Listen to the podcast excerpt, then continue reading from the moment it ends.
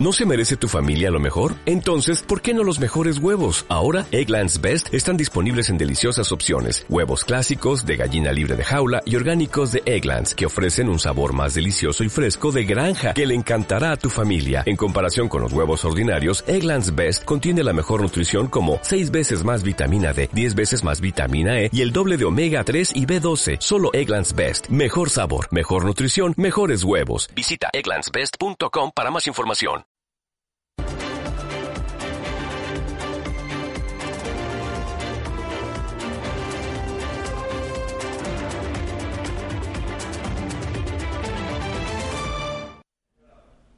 Muy buenas noches, bienvenidos a los servicios informativos de Ceuta Televisión. Comenzamos contándoles que el Gobierno de la ciudad confía en las palabras de la delegada del Gobierno respecto al aval de los 7,2 millones de euros de los convenios relativos al ciclo del agua y el lecho fronterizo. De hecho, el Ejecutivo mantiene sus planes de aprobar el borrador del presupuesto este viernes. De no haber llegado el escrito de la delegación, lo aprobará con el plan de ajuste presentado por el presidente de la ciudad. El Gobierno de la ciudad confía en las palabras de la delegada del Gobierno respecto a que se enviará el escrito relativo al reconocimiento de los 7,2 millones de euros relativos a los convenios correspondientes al ciclo del agua y el hecho fronterizo. De hecho, ha explicado el portavoz, están esperando a que lleguen estos días. Y lo que sí quedó es que se enviaría un escrito en el que se estableciera de una manera indubitada el compromiso por parte del Estado en cuanto a al reconocimiento de esos importes que estaban pendientes de recibirse por parte de la ciudad. Por tanto, nosotros nunca ponemos en duda, evidentemente, la credibilidad, credibilidad de las instituciones y estamos esperando en recibir ese escrito cuanto antes. Respecto a si este escrito será suficiente para incluir ambos convenios en el presupuesto de la ciudad, el portavoz ha señalado que será necesario analizar el documento y abordarlo con la intervención, pero ha insistido en que cree que será suficiente. Bueno, como le digo, hay que, hay que recibir ese escrito, verlo y comentarlo con la intervención de la ciudad. Para, para, creo que sí, que será suficiente para entender que sea suficiente a los efectos de, de su consignación presupuestaria. Pero tenemos que ver en los términos del escrito, evidentemente. El portavoz ha explicado además que el Gobierno mantiene la intención de aprobar el borrador del presupuesto de la ciudad este viernes, señalando que espera que el aval de la delegación del Gobierno esté disponible en estos días. Habrá que, habrá que ajustarlos, evidentemente. Pero bueno, nosotros entendemos que, si, si, lo ha dicho la delegada del Gobierno, pues se materializará ese escrito en en los, próximos días. De no ser así, el Gobierno no descarta que el borrador del documento presupuestario deba aprobarse con el plan de ajuste anunciado por el presidente de la ciudad durante la pasada semana. También el portavoz del Gobierno se ha referido este lunes a preguntas de los periodistas a las declaraciones del presidente de Melilla, Eduardo de Castro, que el pasado jueves señalaba, que mantendría contactos con su homólogo en nuestra ciudad respecto a la aplicación de la transitoria quinta como el camino que le queda tras la sentencia del Supremo sobre la imposibilidad de nombrar consejeros y viceconsejeros no electos. Alberto Gaitán ha señalado que se están manteniendo contactos con el Gobierno de la ciudad hermana, pero que en estos momentos no se trabaja en esa vía. La sentencia del Tribunal Supremo sobre la imposibilidad de que se nombre a consejeros y viceconsejeros no electos sigue generando quebraderas de cabeza al gobierno de la ciudad, especialmente después de que el jueves de la pasada semana el presidente de Melilla, Eduardo de Castro, volviera a abrir el melón de la aplicación de la transitoria quinta. El presidente melillense señalaba en declaraciones recogidas por el diario Melilla hoy que es el camino que le queda después de descartar la opción de presentar un incidente de nulidad como ha hecho el gobierno de nuestra ciudad tras la sentencia.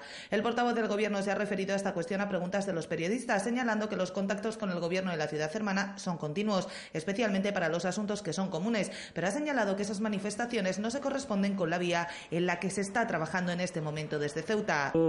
Sí existen contactos con, el presidente de la ciudad de Melilla, evidentemente en todo en todos estos asuntos que son que son comunes tanto para la ciudad de Melilla como para la ciudad de Ceuta en relación con la sentencia del Tribunal Supremo que, que ya hemos hablado en, muchas ocasiones del mismo. Eh, pero bueno, esta es una manifestación que yo creo que ahora mismo no se está trabajando en esa línea. Estamos trabajando en, otra que es la, la que ya conocen ustedes de reorganizar los servicios de la ciudad tras esa sentencia. La sentencia del Tribunal Supremo obligaba a cesar a siete viceconsejeros en nuestra ciudad y a tres consejeros y tres viceconsejeros en Melilla, teniendo que llevarse a cabo como consecuencia una reestructuración de los ejecutivos de las dos ciudades, que en el caso de Ceuta se ha solventado con el nombramiento de dos nuevos directores generales y la creación de cuatro plazas de asesor delegado. Más cosas. El convenio colectivo en el sector de autobuses no se negociará este año ante la falta de noticias relacionadas con el pliego de condiciones del sector. La incertidumbre es tal que, por ejemplo, el vehículo que sufrió un apedreamiento en fechas recientes sigue en el garaje al no poder repararse, denuncian los representantes sindicales. Mientras, desde el Gobierno, su portavoz señala que el pliego está aún en fase de elaboración. La tardanza en darse a conocer el pliego de condiciones del servicio de transporte público está teniendo ya algunas consecuencias en el funcionamiento diario del sector. Fuentes sindicales señalan que no se está procediendo a hacer reparaciones básicas por parte de la actual concesionaria, Jadwal Madraba, ante la posibilidad de que ésta decida no presentarse a un nuevo concurso. Ello influye, por ejemplo, hasta el punto de que el último vehículo que sufrió un apedreamiento, el 22 de noviembre, sigue desde entonces fuera de servicio. Tanto desde la parte sindical como desde la empresarial se considera también que es directamente imposible que en estas condiciones se produzca la negociación del convenio colectivo para el presente año. La empresa no se va a sentar a negociar un acuerdo con carácter bianual sin saber si les interesarán las condiciones recogidas en el pliego, circunstancia que los sindicatos admiten que es lógica mientras el servicio sigue acogido, como decimos, a las condiciones de 1994. Precisamente este lunes, el consejero de Economía, Alberto Gaitán, ha anunciado una adenda de 59.000 euros al convenio que mantiene con la actual adjudicataria para acciones especiales.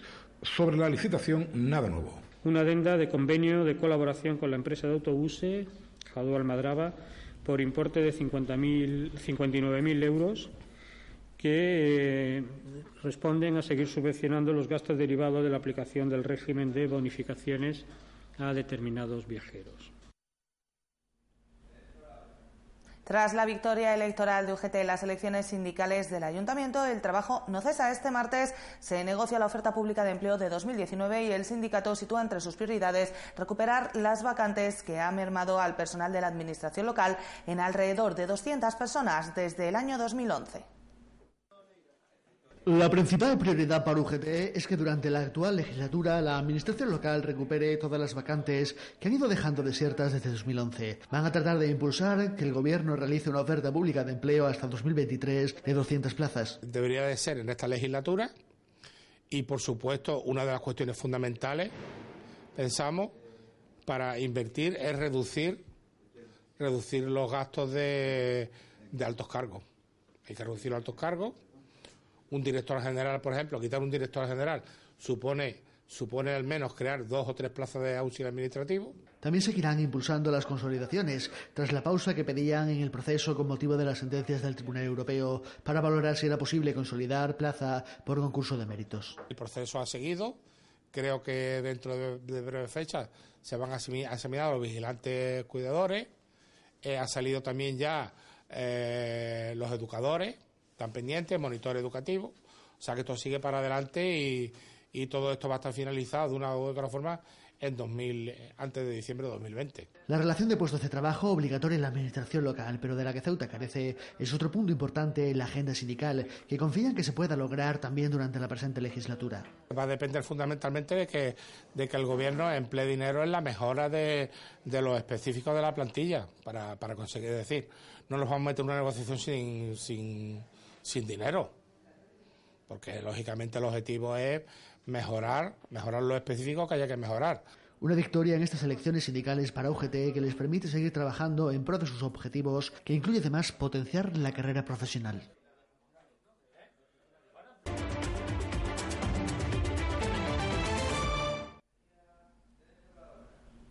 Un incendio en el polígono de la chimenea ha arrasado casi toda la mercancía que contenía el almacén Victoria. Comenzó sobre las 2 de la tarde y los bomberos han empleado tres coches bomba, además de uno grúa y otro de apoyo. Gran parte de la tarde se ha ocupado en expulsar el espeso humo. El incendio no se ha propagado más allá de esta nave, aunque desde el interior ha llegado a tocar las adyacentes y no se han tenido que lamentar daños personales. El incendio en el polígono de la chimenea comenzó sobre las 2 de la tarde en la entreplanta de la nave Victoria. Ha sido necesario que el servicio de extinción de incendios y salvamento haya desplazado todo el personal disponible, reforzado además con 17 efectivos que se encontraban fuera de servicio este lunes. Nos encontramos esta tarde de lunes en las naves del Tarajal, en la nave que ha salido ardiendo con sus propietarios que no quieren dejar de pasar este momento para agradecer a los bomberos la acción que han hecho para intentar salvar su negocio. Hola, buenas tardes. A pesar de ser una tarde triste por el acontecimiento que ha provocado el incendio, agradecerle a, todos los bomberos la labor que han realizado y, y no sé de qué forma manifestar porque es un sentimiento interior y simplemente quería agradecerlo. Pasadas las cinco y media de la tarde se daba por extinguido el incendio, aunque los bomberos han seguido trabajando para gestionar todo el humo que se ha acumulado en la nave afectada, de naturaleza cavernosa y que contiene un gran volumen. Hay que lamentar daños materiales que parece que van a ser cuantiosos. Como persona creyente, pues yo creo en Dios y, y cuando una cosa está predestinada, pues ocurre y punto. No hay que sumarle nada más. Un desbarajuste de la vida y pedir a Dios que nos dé salud para poder salir hacia adelante, que no dudo en ello, con mis hijos y para adelante. Afortunadamente las paredes eran ignífugas, por lo que el fuego no ha afectado a las naves adyacentes, aunque ha llegado a tocar los muros contiguos. Sin embargo, no ha habido daños personales.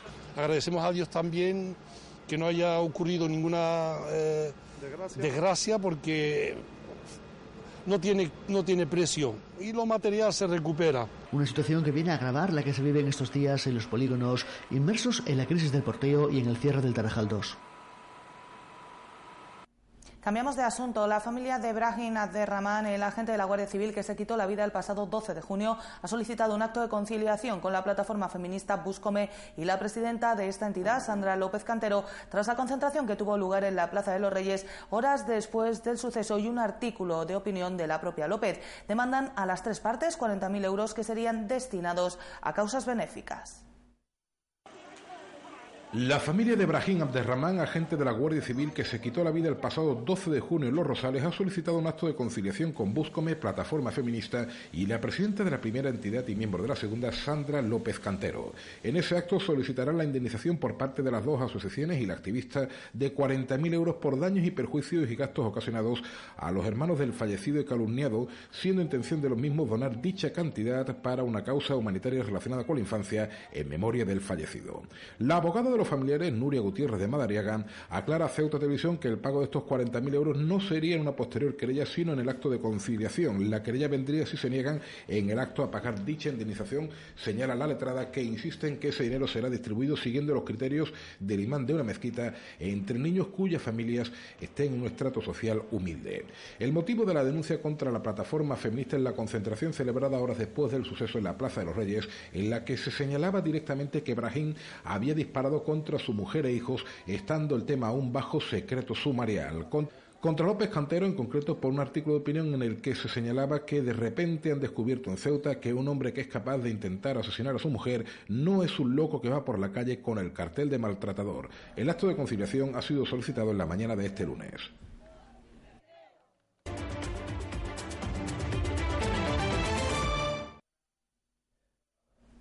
La Fundación Eduardo Gallardo y la Fundación Cruz Blanca han unido sus fuerzas para facilitarle el trabajo a sus majestades los Reyes Magos de cara a la mágica noche del 5 de enero. En los colegios han instalado una serie de carpas en 14 centros educativos para que los escolares puedan contribuir con lo que quieran y el próximo día 23 estarán con un stand en la calle para que los transeúntes puedan hacer lo propio. Se acercan las noches más mágicas del año, la del 24 de diciembre, la visita de sus majestades los Reyes Magos, y precisamente para echarles una mano desde Fundación Eduardo Gallardo y Fundación Cruz Blanca han unido fuerzas con el objetivo de recaudar cuantos más juguetes mejor.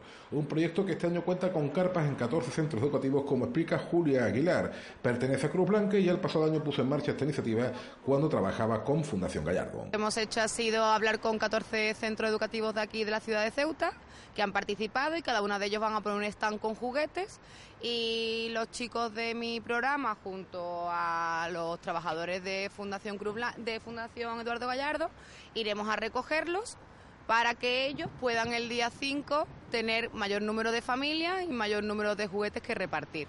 Pero como decimos, no va a ser solo en los colegios, también en el Paseo Rabellín, donde el día 23 se instalará una carpa para que quien quiera pueda contribuir con el juguete que deseen o pueda enseñar a Claudio Arcón de Fundación Gallardo. Eh, parte del proyecto, la segunda parte, aparte de los centros educativos, es el día 23 de diciembre, un stand en el Rebellín para todas aquellas personas que quieran sumarse y poder eh, dejar su juguete, ya sea de segunda mano o nuevo, eh, puedan hacerlo. El año pasado se lograron 10 juguetes por cada una de las casas, algo que para este año se pretende aminorar al objeto de que sean más los lugares a los que lleguen sus majestades en compañía de Gallardo y Cruz Blanca. Pues con esta noticia les decimos adiós, no sin antes recordarles que pueden seguir toda la actualidad de la ciudad en nuestros perfiles en las redes sociales Facebook y Twitter, en nuestros podcasts y como no, aquí en www.cheutatv.com. Hasta mañana, adiós.